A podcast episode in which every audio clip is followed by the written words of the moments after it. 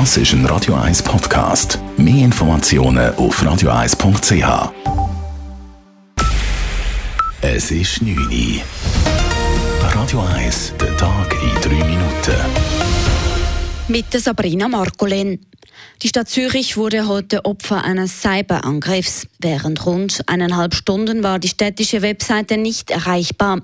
Grund dafür war eine sogenannte DDoS-Attacke.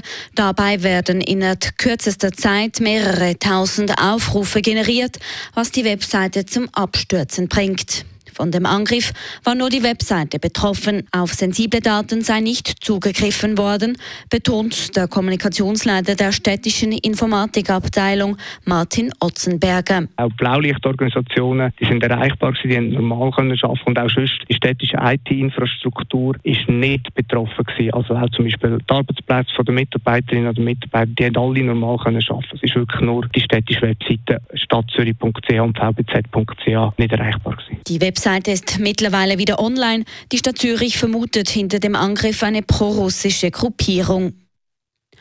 Die Freiburger Mitte-Ständerätin Isabel Chassot wird Präsidentin der Parlamentarischen Untersuchungskommission PUC zur Credit Suisse-Übernahme. Vizepräsidentin wird die grüne Nationalrätin Franziska Rieser. Das haben die Büros von National- und Ständerat entschieden. Bei den je sieben PUC-Mitgliedern aus National- und Ständerat handelt es sich nicht überraschend um die 14 nominierten Personen. Aus dem Kanton Zürich sind mit SP-Ständerat Daniel Josic und den beiden beiden SVP-Nationalräten Alfred Heer und Thomas Matter drei Mitglieder in der PUC vertreten. Der Rückverkauf von 25 Leopard-Panzern der Schweizer Armee an den Hersteller in Deutschland wird vom Nationalrat deutlich unterstützt.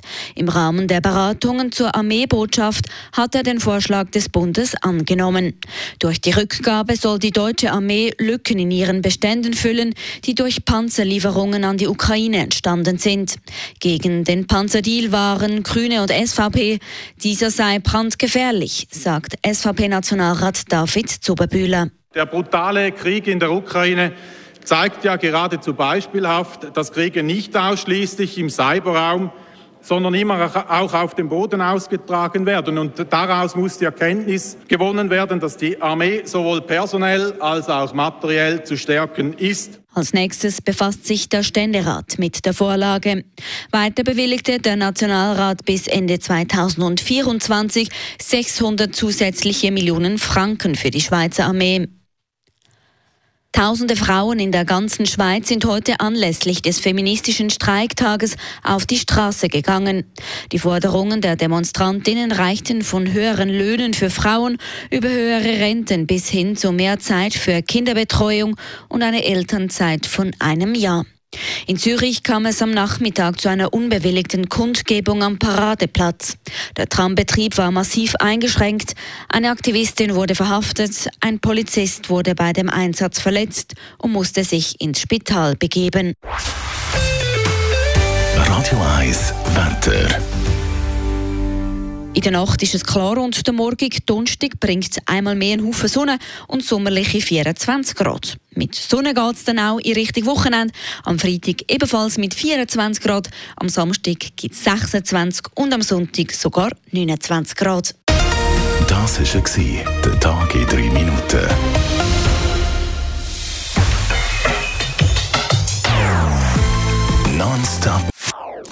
Das ist ein Radio 1 Podcast. Mehr Informationen auf radio1.ch.